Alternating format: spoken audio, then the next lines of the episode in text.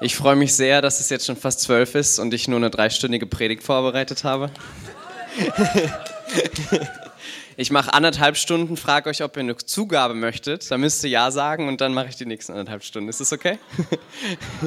ja, sehr gut, das habe ich gehört. Das kam aus dem Blog. Ihr müsst bleiben. Schön, nein, ich freue mich sehr, hier zu sein. Und freue mich auch sehr über ähm, die Vorlage von Simon von letzter Woche. Ich vermute, dass zumindest einige da waren. Ich mache nochmal einen ganz, ganz kurzen Einstieg und Grundlagen, einfach um alle mitzunehmen. Und dann habe ich einfach die Freude, ergänzen zu dürfen, was, was letzte Woche schon kam. Zuvor, zuvor habe ich aber noch eine andere sehr, sehr gute Nachricht. Für, ich weiß nicht, ob für euch, für mich auf jeden Fall. Ich bin seit mehr als einem Monat verlobt. Haha.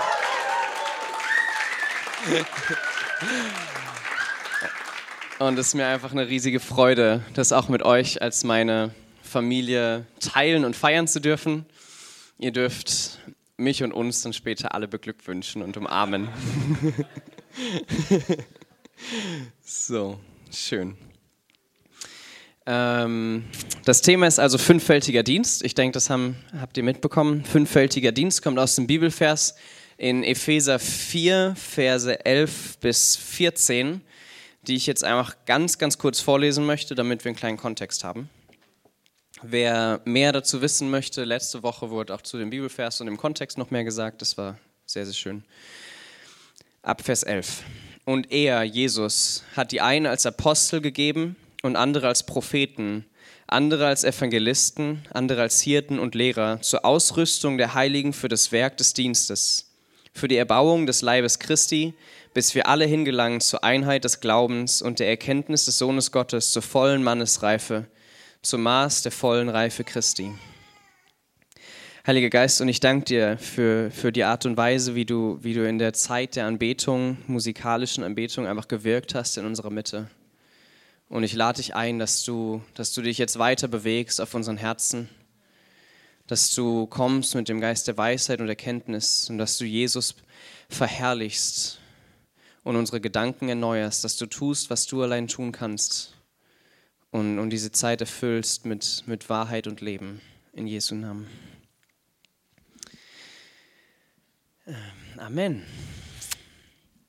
Ich möchte anfangen mit fünffältiger Dienst. Da ist mir sehr, sehr wichtig, dass wir wissen, was unsere Identität ist.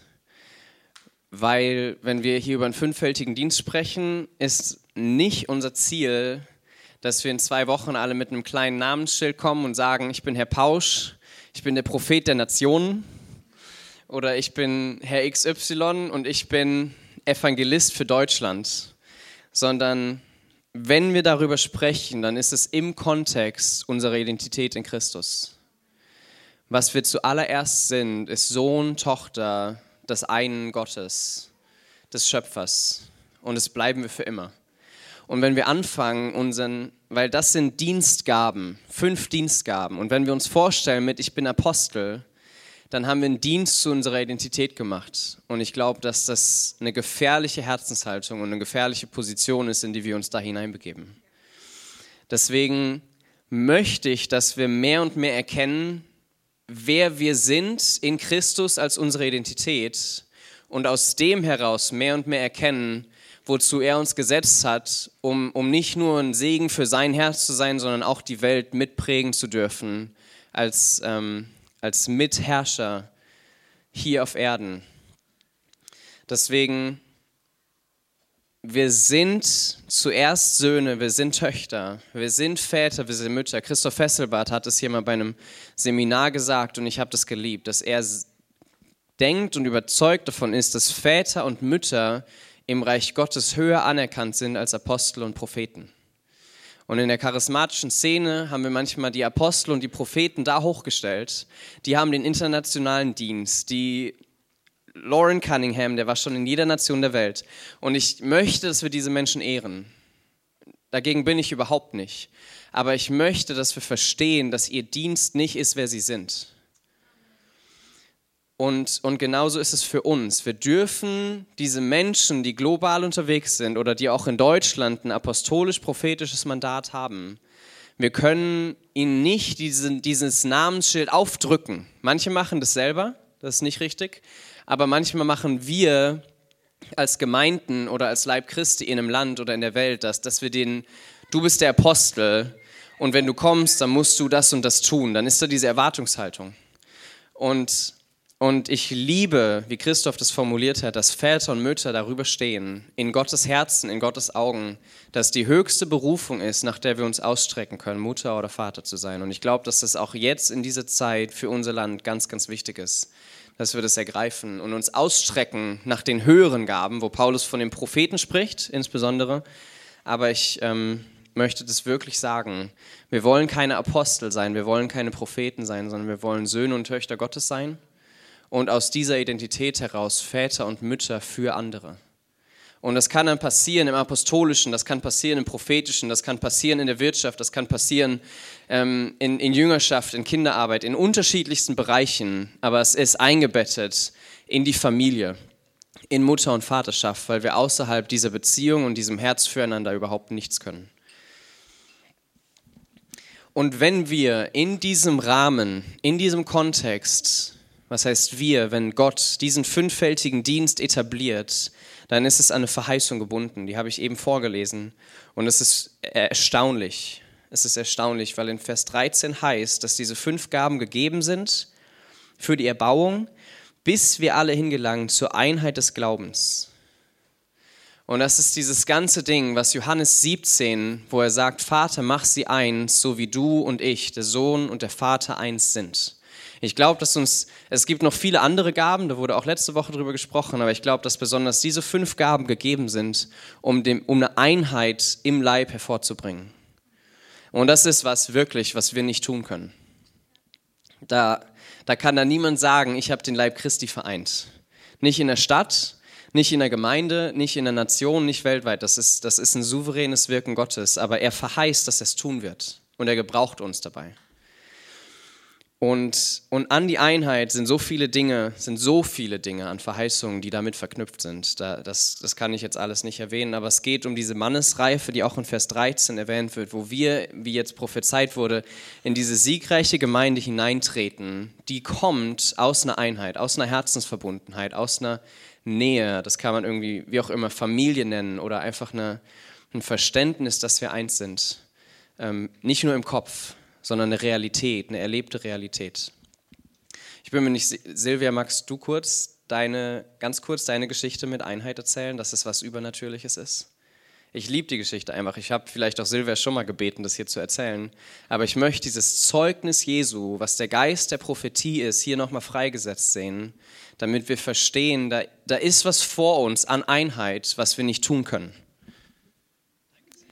Wir waren eine Gruppe von Christen, die für die Stadt gebetet haben. Wir haben uns einmal im Monat getroffen, so 20 Leute aus unterschiedlichen Gemeinden.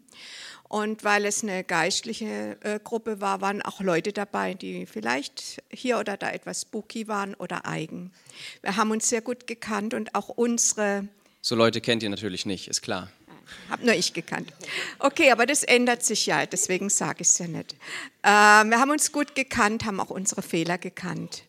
Und in einer Versammlung davon hatten wir den Eindruck, Gott weiter anzubeten und eben nicht nach gewissen Dingen zu fragen oder einen Lehrinput. Und plötzlich kam der Heilige Geist und zwar so, dass er uns eine Liebe füreinander gegeben hat. Das war vor ungefähr 16, 17 Jahren. Die war so krass, die ist heute noch da bei jedem Einzelnen, den ich sehe, der aus unterschiedlichen Gemeinden oder weggezogen ist, nach Jahren wieder sehe. Ich weiß noch genau die Fehler derjenigen. Ich weiß noch genau, wo Religiosität, wo Gesetzlichkeit, wo was, was ich, was war. Aber äh, das ist überhaupt nicht schlimm, weil ich liebe die von Herzen. Ich kann es nicht erklären. Es ist einfach da und es geht allen anderen genauso. Und Gott hat mir damals gesagt, so mache ich Einheit in meinem Geist. Und alles, was ihr tun müsst, ist einfach willig Ja dazu sagen. Danke, Silvia. Und es ist, es ist was, was bleibt. Es ist nichts, wir können nett zueinander sein. Und wir sind da im CZK, finde ich, auch gar nicht so schlecht drin. Aber Silvia erzählt dir von einem Maß von Einheit, was, was viele von uns wahrscheinlich noch nie erlebt haben. Und in dem, auch in der Quantität, Quantität, wie sie sein wird, haben wir, haben wir, sind wir da noch nicht reingetreten. Aber es ist was, was, und ich glaube, dass es eben auch mit diesem fünffältigen Dienst verbunden ist, was Gott uns schenken und anvertrauen wird. Ähm, und ja, wo ich hoffe und bete, dass, dass, dass wir und dass ich das erleben werde in, in unserer Lebenszeit. Aber da bin ich mir eigentlich, bin ich guter Hoffnung.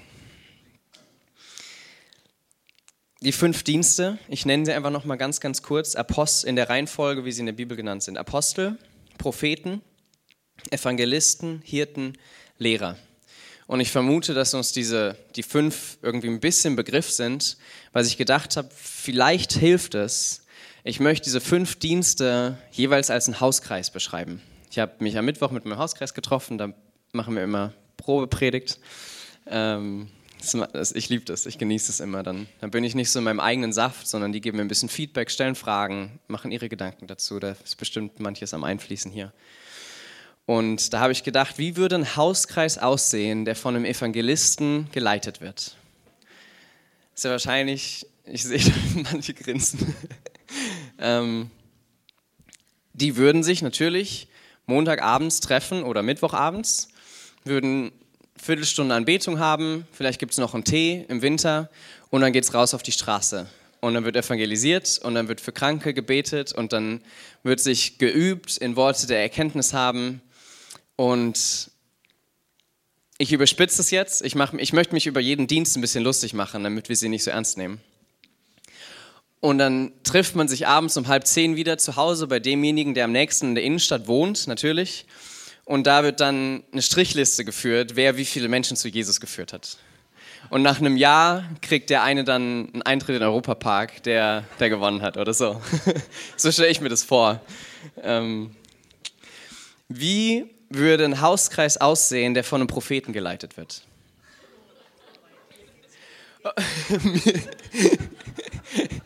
Die hätten wahrscheinlich nicht eine Viertelstunde Anbetung, sondern drei Stunden. Wahrscheinlich leise musikalische Untermalung im Hintergrund. Und dann sitzen alle so dort. Was siehst du? Auch einen pinken Elefanten? Bei mir ist es ein grünes Dreieck. Und dann wird übereinander prophezeit und Worte der Erkenntnis. Und es geht um die Auferbauung derjenigen, die dort sind. Und dann geht es darum, wie können wir, wie können wir einander mehr ermutigen zu prophezeien? Wie können wir das in die Gemeinde reintragen? Wie können wir alle zu Propheten machen? Wir, wir haben immer diesen Tick, dass wir denken, dass alle so sein müssen wie wir. Und das ist bei allen fünf Gaben das Gleiche. Aber das ist nicht so schlimm. Gott schafft es mit uns. Wie würde ein Hauskreis aussehen, der von einem Hirten oder Pastor geleitet wird? Da würde es wahrscheinlich überhaupt keine Anbetung geben. Und dann gibt es ein Riesenbuffet, weil Essen hilft ja.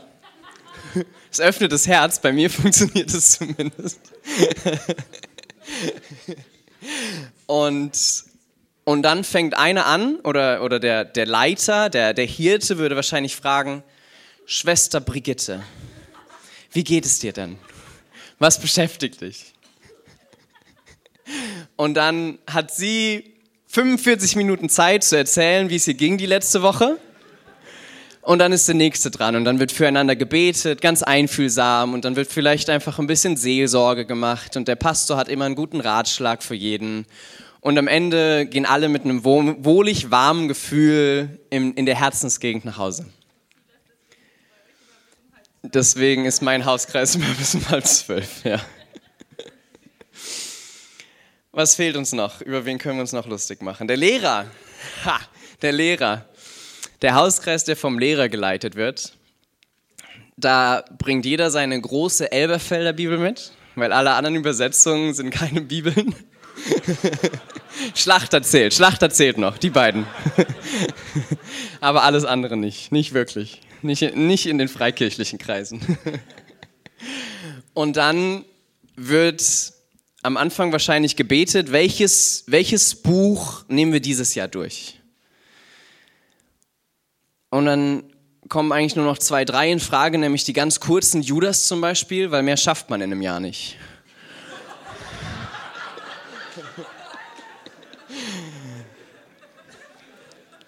Weil die Woche, das Jahr hat ja 52 Wochen, wenn ich es richtig weiß, dann schafft man nur 52 Verse. Stellt euch das mal vor. und dann wird der Vers gelesen und dann werden die 15 Konkordanzen und Bibellexika ausgepackt und dann gibt es so richtig, richtig Schwarzbrot. Da wird reinge, reingegraben, nachgefragt, sich ausgetauscht. Weil zu jedem Wort gibt es ja mindestens 100 Querverweise in anderen Büchern der Bibel.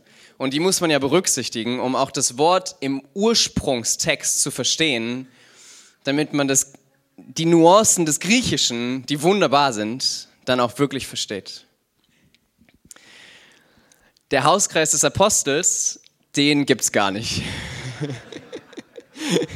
Dem ist es nämlich alles viel zu klein und langweilig. Der trifft sich nur mit anderen Aposteln, die auch irgendwie Blick für Nationen haben. Und deswegen Menschen? Nee, habe ich keine Zeit für. Mehr kann ich da auch gar nicht zu sagen. Ich vermute, dass jeder sich mindestens in einer dieser ich will es gar nicht Rubriken nennen, aber Stärken wiederfindet. Und manche sitzen vielleicht auch dort, also ich würde den Hauskreis und den Hauskreis mögen. Vielleicht kann ich einen Dienstags und einen Donnerstags besuchen. Und das ist richtig gut, weil es nicht so ist, dass wir alle in einer Stärke laufen, sondern ich glaube, dass Gott auch vielen von uns ähm, unterschiedliche Gaben gegeben hat. Simon hatte das auch erwähnt mit diesem prophetisch und Prophet. Wir alle sind berufen, prophetisch und evangelistisch und und pastoral zu sein. Und deswegen ist es wunderbar, wenn ihr euch nicht genau einordnen könnt in eine dieser Kategorien. Ich glaube, das ist gar kein Problem. Wir dürfen einfach ähm, die Stärken, die wir haben, ähm, reifen lassen und mehr und mehr ausleben. Was ich noch versucht habe, ist diese fünf Dienste in wirtschaftlichen Kontext einzuordnen. Ich bin mir nicht sicher, ob mir das gelungen ist. Da dürft ihr auch gerne mit Einrufen und Korrektur äh, mir helfen. Ich habe mir überlegt, der Evangelist wäre wahrscheinlich sowas wie im Marketing oder im Vertrieb in einem großen Unternehmen. Der will, dass seine Firma gut dasteht, der will, dass alle davon wissen, der will, dass alle seine Firma lieben und der will am liebsten, dass alle die Produkte der Firma kaufen. Der Prophet passt wahrscheinlich am ehesten in eine Strategieabteilung die direkt unter Management angegliedert ist. Das ist eine Stabsabteilung. Ähm, der hat den schnellen Draht zum CEO und er sagt, da geht's lang. Lass uns doch in die Richtung gehen.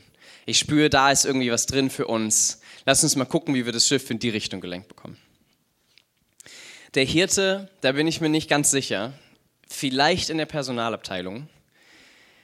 Ähm, aber meiner Erfahrung nach ist Personalabteilung mehr Verwaltung aber ihr, ihr spürt, was ich meine. So dieses, der Mensch steht im Zentrum. Und das ist in der Wirtschaft grundsätzlich nicht ganz so arg, deswegen ist es schwierig, den dort einzuordnen. Aber Mensa, der ist in der Mensa. Betriebsrat, das ist auch gut. Der Hirt im Betriebsrat, das ist gut. Dass alle das gute Gehalt bekommen und, und die böse, das böse Management da so ein bisschen, ein bisschen nach oben drücken. Der Lehrer, habt ihr dort eine Idee? Lehrer ist mir echt schwer gefallen, muss ich sagen. So interne Weiterbildung oder solche Sachen. Ähm, Ausbilder, ja. Qualitätsmanagement, wow. Der Abteilungsleiter, der immer alles besser weiß, ja, den, den hatte ich auch schon mal. Und der Apostel wäre wahrscheinlich dann am ehesten in der Management-Ebene zu finden, wo die großen Entscheidungen, die langfristige Perspektive, da wo richtig was abgeht. Und einfach nur so als ganz, ganz kleinen ähm, Sidetrack, Bunny, Bunny Trail. Ich glaube, dass der apostolische Dienst im Leib Christi derjenige ist, der noch am wenigsten erfahren wird der am wenigsten greifbar ist. Und ich glaube, eins der Probleme ist, dass wir all unsere apostolischen Leiter an die Wirtschaft verkauft haben. Oder dass der Leib Christi nicht attraktiv genug ist für apostolische Leiter.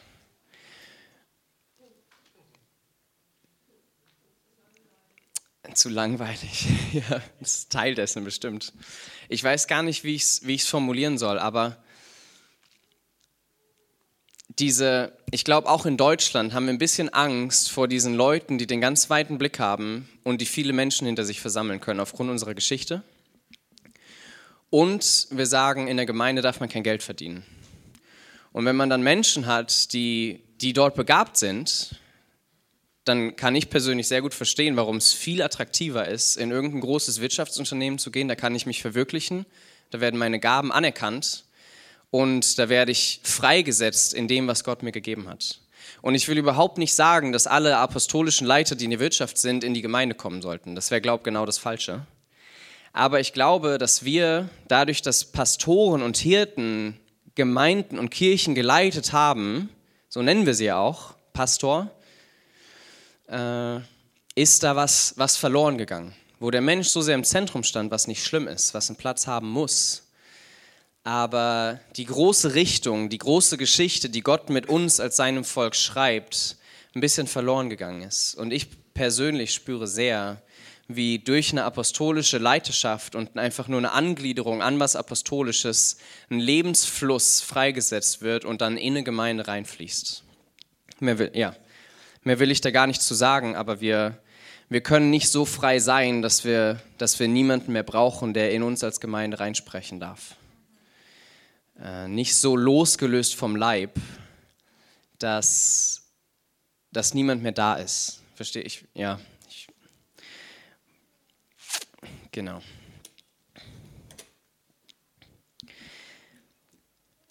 Ich fand Ruths Geschichte mit der Hand sehr, sehr spannend. Ich weiß gar nicht, ob du da bist, Ruth. Sie ist oben. Schade. Okay. Weil ich glaube, dass diese fünf Dienste nicht isoliert voneinander betrachtet werden sollten, sondern wenn wir in diesem Leibgedanken sprechen und die Hand gebrochen ist und, und sie sagt, sie konnte sie gar nicht mehr heben. Ruth, möchtest du uns kurz sagen, wie es ist, wenn die Hand nicht im Körper verbunden ist? Zwei Minuten, wie fühlt sich das an? Ja, komm ruhig, komm ruhig. Weil ich glaube, dass, dass der Leib Christi gespalten und losgelöst ist voneinander. Und wenn Ruth uns erzählt, wie es sich anfühlt, wenn die Hand nicht mehr fest mit dem Körper oder mit dem Arm verbunden ist, nicht mehr ein Fortsatz oder das Ende des Armes, sondern lose dranhängt, ich glaube, dann verstehen wir ein bisschen, wie der Leib Christi aus himmlischer Perspektive aussieht und warum wir uns manchmal fühlen, wie wir uns fühlen. Ich habe euch ja gesagt, die Hand hing wirklich so. Ich kann das jetzt nicht mehr machen. Die hing so nach seitlich. Und du kannst deinen Kopf anstrengen, wie du willst. Du kannst nichts machen das Ding hängt, weil keine Verbindung mehr da ist. Und ich musste wirklich meine andere Hand nehmen und versuchen, sie ein bisschen gerade zu biegen. Und jetzt ist es wohl wieder, die haben jetzt hier ja die Platte reingemacht. Und jetzt ist es aber so, äh, bei allem, was ich tue, ich kann das Ding nicht mehr, ich kann sie zum Beispiel nur 60 Grad drehen, nicht mehr 180, ja, geht nicht mehr im Moment.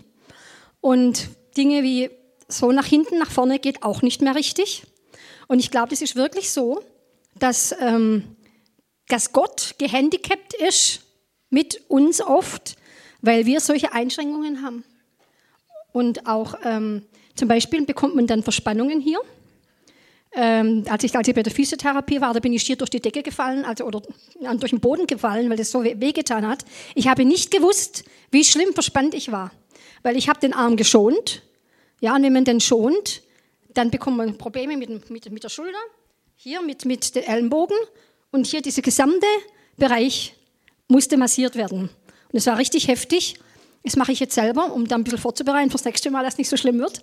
Aber diese Einseitigkeit, dieses, ähm, dass plötzlich etwas nicht mehr geht, wie man es normalerweise gewohnt ist, das ist etwas, das glaube ich, das macht dem Heiligen Geist ziemlich viele Probleme, dass er immer, wie soll ich sagen, ich muss Ersatzhandlungen ausführen, um gewisse Dinge machen zu können. Ich kann zum Beispiel nicht so essen, ich muss den Löffel so nehmen. Ich kann das nicht mehr im Moment. Ja, genau. Danke dir, Ruth, danke. Der Satz, der mir von ihr jetzt hängen geblieben ist, ist, mein Kopf war nicht verbunden mit der Hand. Und wir wissen, dass biblisch Jesus das Haupt ist. Und wenn der Leib zerstückelt ist, dann ist nicht mehr jedes Glied des Leibes verbunden mit Jesus. Da ist eine himmlische Ordnung, die Gott sich vorgestellt hat, die noch nicht etabliert ist. Das ist auch nicht schlimm, er ist da nicht nervös. Aber ich glaube, wir müssen uns dessen bewusst sein. Und sie hat gesagt, meine Hand war gebrochen und mein Arm hat geschmerzt. Gestern hat mir einer erzählt, er hatte eine Verletzung im Auge und er konnte nicht mehr aufstehen. Ist ja erstmal erstaunlich. Aber er hatte solche Schmerzen, dass er es nicht mehr aus dem Bett geschafft hat. Und das ist diese biblische Realität, wenn ein, Leib, wenn ein Glied des Leibes schmerzt, dann schmerzen alle. Wenn einer weint, dann weinen alle. Und genauso andersrum, wenn sich einer freut, dann freuen sich alle. Ich liebe einfach diese, diese Illustration im Natürlichen, wo wir geistliche Wahrheiten aus der Bibel verstehen können. Was ich heute kurz darauf eingehen möchte, ist besonders die Spannung zwischen dem Lehrer und dem Propheten. Da ist eine Spannung und ich glaube, jeder, der Prophet ist und jeder, der Lehrer ist, hat es auch in irgendeiner Art und Weise mal bewusster, mal unbewusster schon mal mitbekommen. Ich habe es geliebt, heute Morgen in der Anbetung, die Flaggen, sogar hier der Beamer hinten mit den Bildern. Das, ich möchte das Prophetische beschreiben als das, was nicht alle hören und durch den Propheten wird es formuliert. Das, was nicht alle sehen, wird durch den Propheten kommuniziert, sodass es alle sehen können. Das, was im Geistlichen passiert, wird irgendwie sichtbar oder wahrnehmbar gemacht für alle. Das ist wie eine, eine extra, ein extra Sinn, den nicht alle haben, manche mehr, manche weniger. Aber durch den prophetischen Dienst werden diese Dinge spürbar und erfahrbar durch unsere körperlichen Sinne. So möchte ich es wahrscheinlich nicht alles, aber so möchte ich es mal formulieren. Der Lehrer, der sieht Dinge im Natürlichen und findet dafür Worte. Das heißt, wenn, wenn hier irgendwas passiert im Prophetischen, wenn, wenn was dargestellt wird, was visualisiert wird, dann fangen beim Lehrer an, die Dinge zu rattern. Wo kommt diese Farbe in der Bibel vor zum Beispiel? Was ist die Bedeutung? Was ist die Handlung? Was sind die Bewegungen? Was ist die Melodie, die im Himmel gespielt wurde, durch den Musiker freigesetzt wurde? Wie kann das erklärt werden? Sodass nicht nur jeder es sieht oder nicht nur jeder hört, sondern jeder versteht. Und wenn wir dann sagen, ach, ich bin so prophetisch und ich mag so in meinen prophetischen Kreisen, das ist wunderbar, die Propheten verstehen sich untereinander. Ich weiß nicht, wie die das machen, das ist mir ein Rätsel. Weil außer den Propheten versteht die niemand.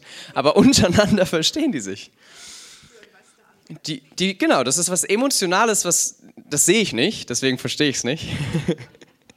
Und die Lehrer, hier ist endlich jemand, der kann mir noch was beibringen in der Bibel. Der hat den Vers schon mal gelesen, der hat da schon mal drüber nachgedacht. Da werde ich inspiriert, da werden meine Gedanken gefüttert. So funktioniere ich ja auch. Und dann sind die Propheten da drüben und machen ihre Ausdruckstänze. Und die Lehrer sind hier und machen ihre Studien.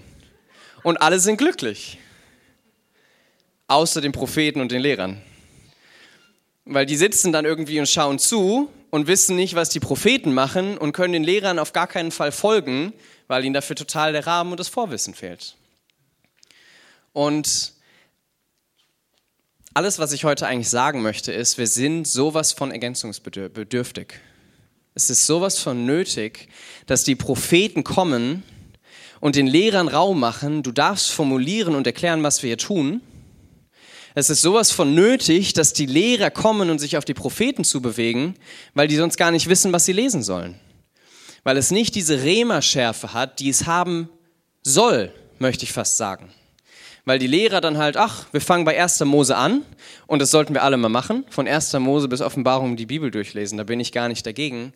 Aber wir fangen bei 1. Mose an, lesen es ganz durch, wenn wir hinten sind, fangen wir wieder vorne an und uns interessiert immer das, wo wir gerade sind. Aber das Prophetische ist vielleicht gerade ganz woanders plötzlich. Und das Prophetische ist eine Verbindung in den Himmel und die Propheten kommunizieren und zeigen uns, was Gott in dem Moment wichtig ist. Das heißt, die Lehrer für sich wissen gar nicht, was ist denn gerade wichtig, was sollen wir denn erklären? Und sie müssen sich auf die Propheten zubewegen, um, um zu wissen, was, was muss kommuniziert werden, sodass wir den Leib Christi gemeinsam mitnehmen können in die Richtung, in die Gott gerade den Leib Christi leitet. Es ist so wie diese Hand, die, die nicht weiß, was soll ich machen und, und wie kann ich es machen.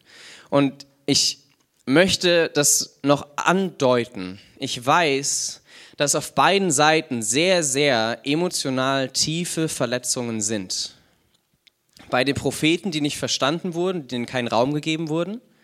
Bei den Lehrern, die runtergemacht wurden, ihr seid nicht geistlich genug, weil ihr keine Verlangen schwenkt.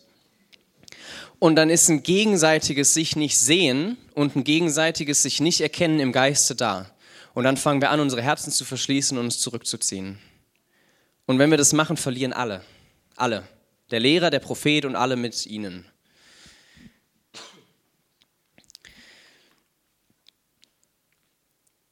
Ich bin überzeugt davon, dass wenn wir wirklich wissen wollen, was unsere Begabung ist, dann können wir das niemals alleine rausfinden. Es ist ziemlich leicht, der beste Fußballprofi der Welt zu sein, wenn du der Einzige bist in deiner Welt. Und so denken wir manchmal. Ich brauche niemand anderen und kein anderer versteht mich und ich habe auch niemand anderem was zu geben. Und dann sind wir so selbst fokussiert, dann sind wir immer noch gerettet und dann ist, sind wir, also darum geht es ja gar nicht, aber wir verlieren das Beste. Und dann dachte ich, ich bin der beste Fußballprofi und dann habe ich mal einen getroffen, der es wirklich ist und ich bin gar nicht so gut, wisst ihr? Und plötzlich kommen meine Gaben in eine Relation und gleichzeitig spüre ich, aber das kann ich ja viel besser. Und dann schärft sich Eisen an Eisen und wir erkennen, wow, vielleicht bin ich gar nicht so prophetisch. Ich dachte es immer. Aber ich war ja in einer Gruppe, das sind alles nur Lehrer. Und in der Gruppe des Lehrers bist du der Prophet. Und dann kommst du zu den Propheten und merkst, wow, die sind ja viel reifer, die sind ja viel weiter als ich. Die, die haben ja viel mehr Offenbarung, die nehmen Dinge wahr, die ich überhaupt nicht wahrnehme. Und wir brauchen beides. Wir müssen unter den Propheten sein, um uns gegenseitig zu helfen und zu jüngern und zu schärfen und zu unterstützen. Und dann müssen wir aber auch wieder in den anderen Dienst reinschnuppern. Unser Puzzlestück, das habe ich hier, glaube ich, mal erzählt, so mein Teil, der, der Kanten hat und Rundungen hat. Ich bin nicht genug in mir selbst, sondern ich brauche diese andere Puzzlestücke, die mich ergänzen. Muss ich rein und meinen Teil reingeben und gleichzeitig brauche ich ein Herz, das weit genug ist, um das Puzzlestück des anderen zu erkennen. Und wisst ihr, das ist das, woran die Welt uns erkennen wird, an der Liebe, die wir untereinander haben werden. Und, und Liebe als KSC-Fan hier auf der Tribüne, alle sind gleich, alle brennen für das Gleiche, das ist total einfach. Liebe unter Propheten, weiß ich jetzt nicht, aber ist vielleicht auch gar nicht so schwierig. Man tickt gleich. Deswegen gibt es ja irgendwie Männergruppen, Frauengruppen, weil man an manchen Konflikten einfach automatisch aus dem Weg geht. Aber da ist ja dieses Einheit in Vielfalt, ist das, was wirkliche Schönheit ist. Wenn nicht die ganze Leinwand nur blau angemalt ist, sondern wenn da verschiedene Farben eingesetzt werden und in einer Harmonie zusammenkommen, sodass es Ästhetik vermittelt. Und so, also so empfehlen wir als Menschen Ästhetik. Es ist eine Einheit in Vielfalt, eine Harmonie, obwohl Dinge eigentlich unterschiedlich sind. Und ich, ich sehne mich danach, nochmal speziell für die Lehrer und Propheten, aber genau die gleichen Spannungen sind bei den Evangelisten, die, die hier jetzt vielleicht auch sitzen. Warum sind wir eigentlich hier? Wir brauchen kein Gebäude, da draußen sind die Verlorenen, was machen wir hier? Und die Hirten, die halt sagen, warum steht denn der Silas da vorne? Hier sind doch ganz, ganz viele Leute im Raum, die Bedürfnisse haben, auf die müssten wir doch eingehen. Und jedes Puzzlestück ist gleich gut. Jedes ist, da, da ist keine Wertung drin, aber jedes ist gebraucht und jedes Puzzlestück allein ist sinnlos.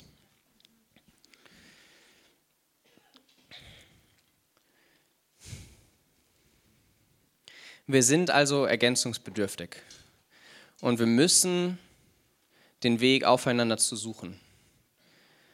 Und eigentlich ist es völlig egal, wer anfängt. Einer muss anfangen. Und, und ich glaube, so wie es auch heute Morgen prophezeit wurde, wir leben in einer Zeit, wo die Dinge beschleunigt sind. Diese neue Zeit ist schon da. Ähm, und ich wünsche mir, dass wir, und da spreche ich naiv als junge Generation, dass wir aufeinander zugehen und diese Verletzungen, die da sind, aufgrund von den letzten Jahrhunderten, in unseren Herzen miteinander, dass wir die ans Licht bringen. Da hatte dann keiner recht. Und da war es dann auch nicht so, dass der eine besser ist und der andere schlechter ist oder ich habe meinen Dienst aber reifer ausgefüllt als du deinen oder irgendwas, sondern dass wir gemeinsam mit unserer Verletzung vor ihn treten und es bedecken lassen von seinem Blut. Weil ich glaube, dass, dass es Zeit ist, dass dieser fünffältige Dienst in Reife eintritt, sodass die Verheißungen, die da dranhängen, mit Einheit, mit Reife, mit Fülle, mit Herrlichkeit, dass sie, dass sie eine Erfahrung werden können. Und ich, ich traue mich das zu sagen, dass wir es jetzt können dass es nicht mehr die Zeit ist, wo wir aufeinander zugehen und wieder verletzt werden. Und so war es. Und ich kenne einige von den Älteren, die es versucht haben und daran gescheitert sind. Aber ich glaube, dass wirklich ein, ein Maß von Gnade verfügbar ist vom Himmel her, wo er sagt, ihr, ihr dürft euch das wieder trauen, ihr dürft aufeinander zugehen und erfahren, wie ihr euch gegenseitig bereichert. Und da ist immer noch eine Spannung. Es ist immer noch so, dass der Evangelist raus will und der Hirte sich um den Einzelnen kümmern möchte. Es ist immer noch so, dass der Apostel sagt, Menschen sind mir egal. Es ist immer noch. Aber wenn wir anfangen, die Schwächen des anderen abzudecken mit unserer Stärke, wisst ihr, wenn der Apostel dasteht und seine Stärke fürs große Bild und für Struktur und fürs ganzheitliche reinbringt und der Hirte dann sagt, oh, der braucht mich ja. Da ist ja jemand, der steht direkt vor ihm und der sieht ihn überhaupt nicht. Um den kann ich mich ja kümmern. Und dann ist neben ihm einer, der kennt Jesus noch nicht und der Evangelist sieht, oh, das ist ja mein Herz, das kann ich ja machen. Und dann ist der Prophet und der merkt, oh, der Apostel, der hat keine Ahnung, was er gerade macht. Und dann nicht hinzustehen, zu sagen, das ist ein falscher Apostel, sondern zu sagen, hey, guck mal, ich habe da eine Idee. Gott hat zu mir gesprochen. Nicht, nicht Gott hat zu mir gesprochen, mach das nicht. Sondern ein bisschen sensibler, ein bisschen vorsichtiger. Aber dann können wir plötzlich einander ergänzen und, und uns helfen, weil wir alle gemeinsam verlieren und wir alle gemeinsam gewinnen. So ist es und so wird es immer bleiben. Und ich wünsche mir, dass es, dass es zusammenkommt. Gerade wegen den Spannungen, weil da, wo Spannungen sind, da ist ein großer Lohn verheißen, wenn wir unsere Herzen von ihm weiten lassen und gerade deswegen Ja zueinander sagen, so wie er Ja zu uns gesagt hat, obwohl da die Spannung zwischen Himmel und Erde war.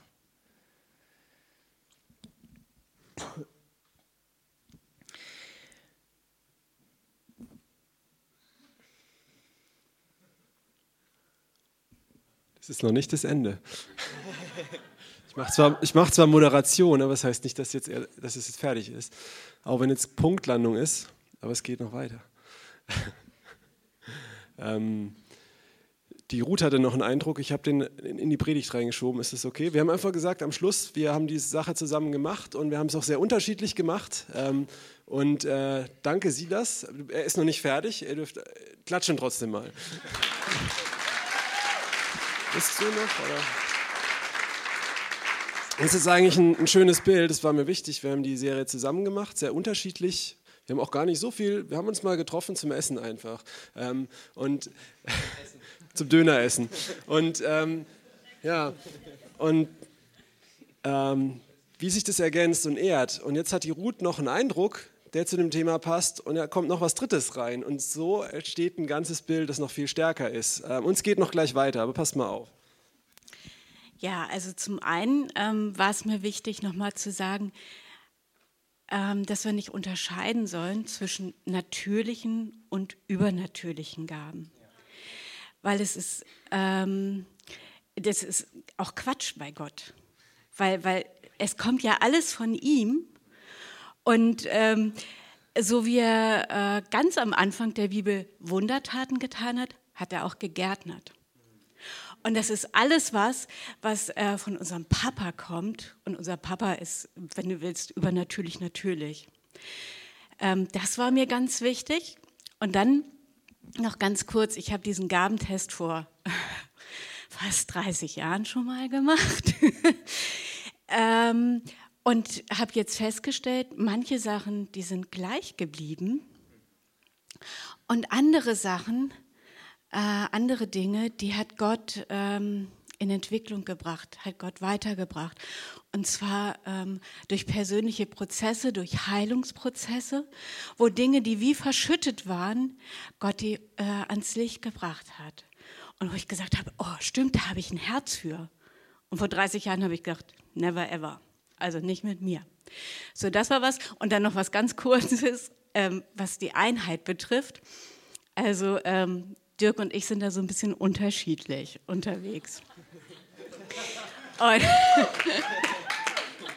am Anfang habe ich gedacht, oh, also haben wir beide gedacht, ne? ähm, das, das kann nicht gut gehen. Und auf Geistlichen, nee, ich habe ihn nicht verstanden und er hat immer gesagt, warum versteht ihr mich nicht? Und ähm, das war eine Not, das war eine richtige Not. Und Gott führt das, Gott ähm, bringt, dich, bringt einen wirklich zueinander. Und als ich jetzt diesen Gabentest gemacht habe, da habe ich gesehen, ähm, oh Mann, bei den Sachen, das wäre jetzt wirklich gut, wenn ich das hätte. Und da habe ich voll abgelust. Null, null, null, null. Und dann ist mir aufgefallen, ey, das kann Dirk total gut. Das funktioniert, das kann funktionieren, weil er die Sachen, wo ich ähm, wirklich äh, nicht die Begabung habe, da ist der total gut. Und wisst ihr was, das bringt Entspannung rein. Das bringt nicht nur Spannung, das bringt Entspannung. Wenn man sich was sagen lässt. Naja, nach 23 Jahren. Ne? Also ich meine es nicht auf dich, sondern... Lässt er sich was sagen. Nein, also...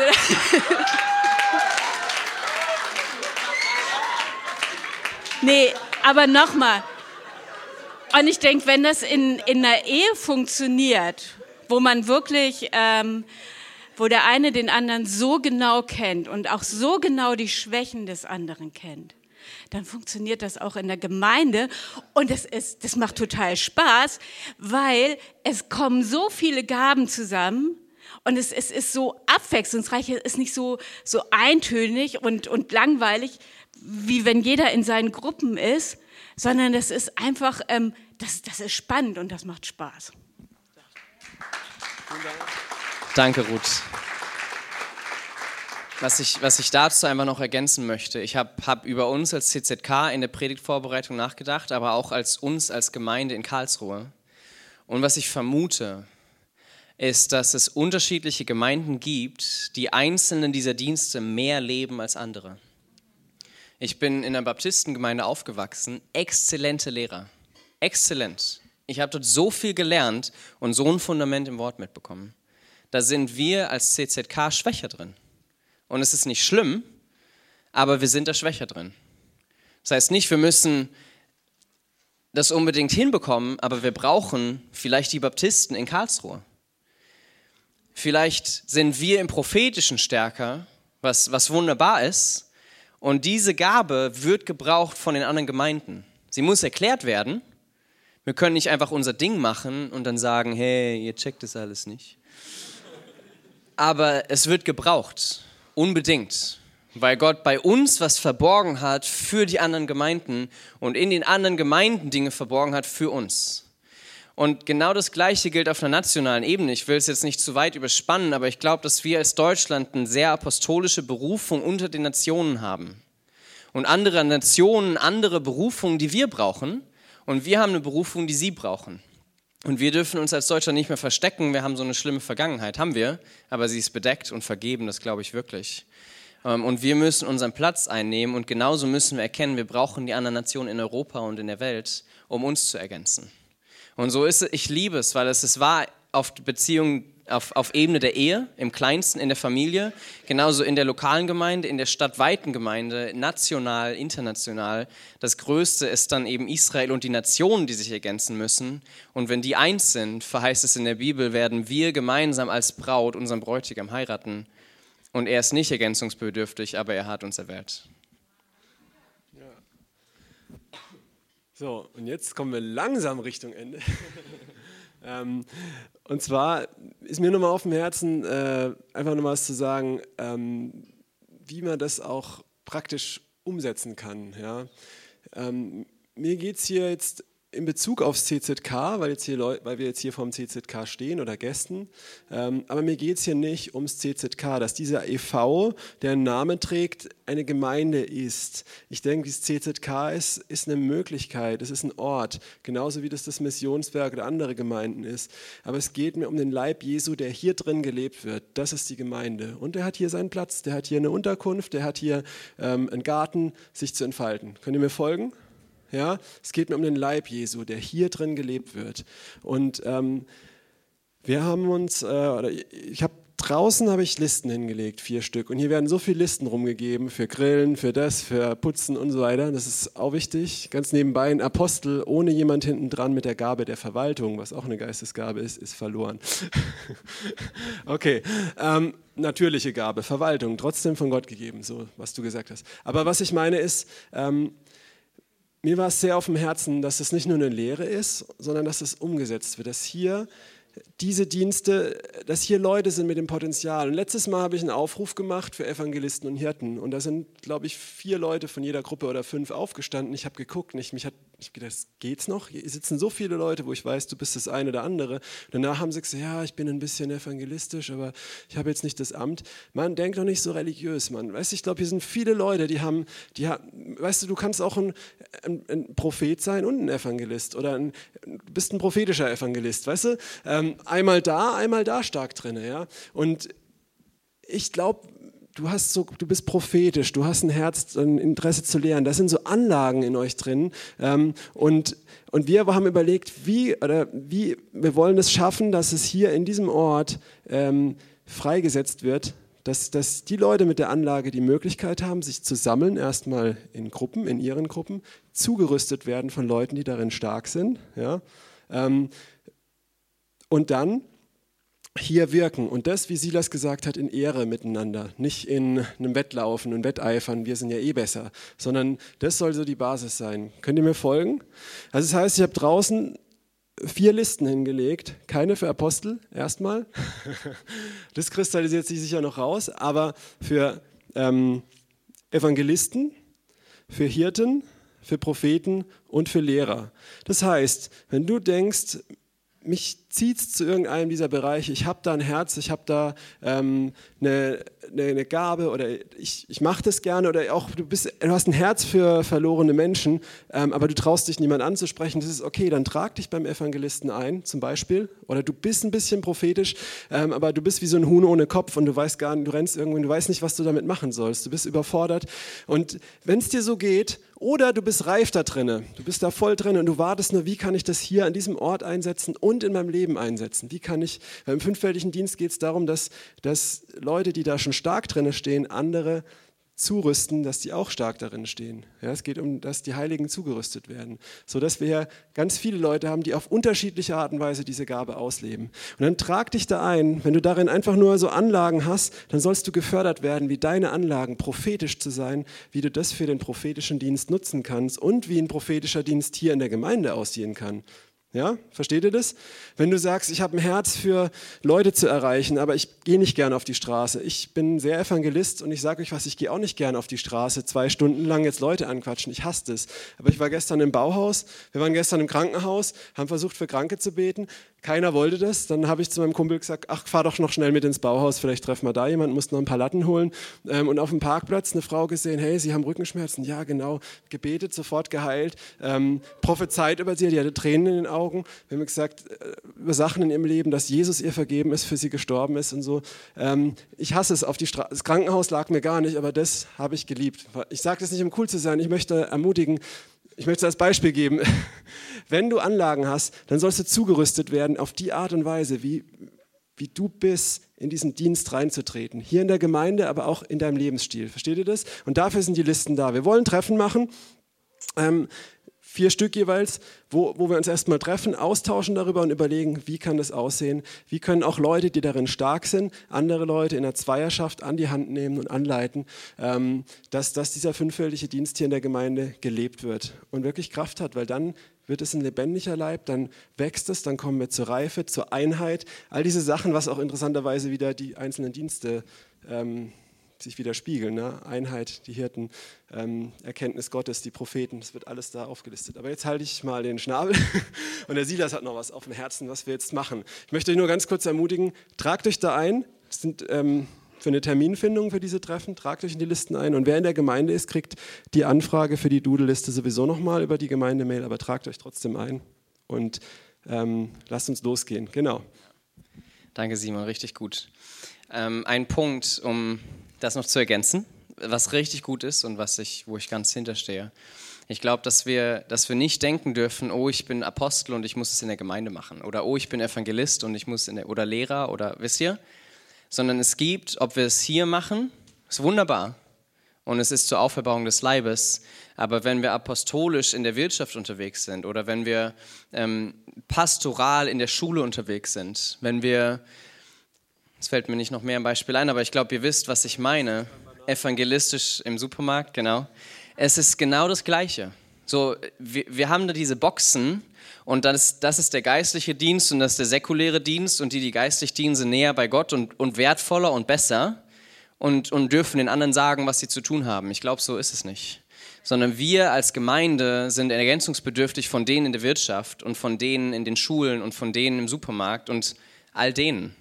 Da, da ist nicht, dass wir wüssten, wie es läuft. Und das möchte ich euch wirklich zusprechen. Wenn, es sind auch viele Familienväter, Familienmütter hier. Wenn ihr das in eurer Familie macht, ist genauso wertvoll. Und wenn ihr Verantwortung tragt, vor allem in dieser mittleren Generation, die voll im Berufsleben drin steckt, zwei Kinder, zu Hause seid ihr froh, wenn der, der Abwasch gemacht ist abends und mehr ist einfach nicht. Es ist genauso wertvoll, wie wenn ihr euch hier in der Gemeinde einbringen könnt oder wenn ihr vorne steht, wenn ihr gesehen und gehört werdet. Es macht für ihn keinen Unterschied. Ähm, und zum Abschluss dieser Predigtreihe noch eine kleine Challenge Lasst uns, ich glaube, die fünf Minuten können wir uns noch nehmen. Lasst uns kurz aufstehen und die drei Personen suchen, die am unterschiedlichsten sind in diesem Raum. Von Alter, von Geschlecht, von Berufung, Begabung, von Lebenssituationen. Das wird nicht funktionieren. Ich will nur, dass wir uns ein bisschen mischen. Aber schaut wirklich, wer ist da, mit dem ich kaum was zu tun habe und wenn ihr euch in diesen kleinen drei, vier, fünf Gruppen getroffen habt, dann macht euch bewusst, ich brauche dich. Und es ist immer wahr. Sobald du Teil des Leibes Christi bist, sobald du dein Leben Jesus übergeben hast, brauchst du den, der in deiner Gruppe stehen wird. Und dann, dann möchte ich euch wirklich einladen, euch das gegenseitig zuzusprechen. Ich brauche dich. Ich wusste es noch nicht, aber ich brauche dich. Und dann gemeinsam vor ihn zu kommen und zu bitten, mach uns eins. Für uns als vier oder fünf, aber auch stellvertretend als, als die Begabung und die Geschlechter und die Generation, die ihr tragt, dass wir gemeinsam kommen und sagen, Jesus, in dir sind wir eins, lass es zu einer Realität werden, in unserer Mitte, in unserer Stadt, in unserem Land. Ähm, eins, zwei, drei, Start.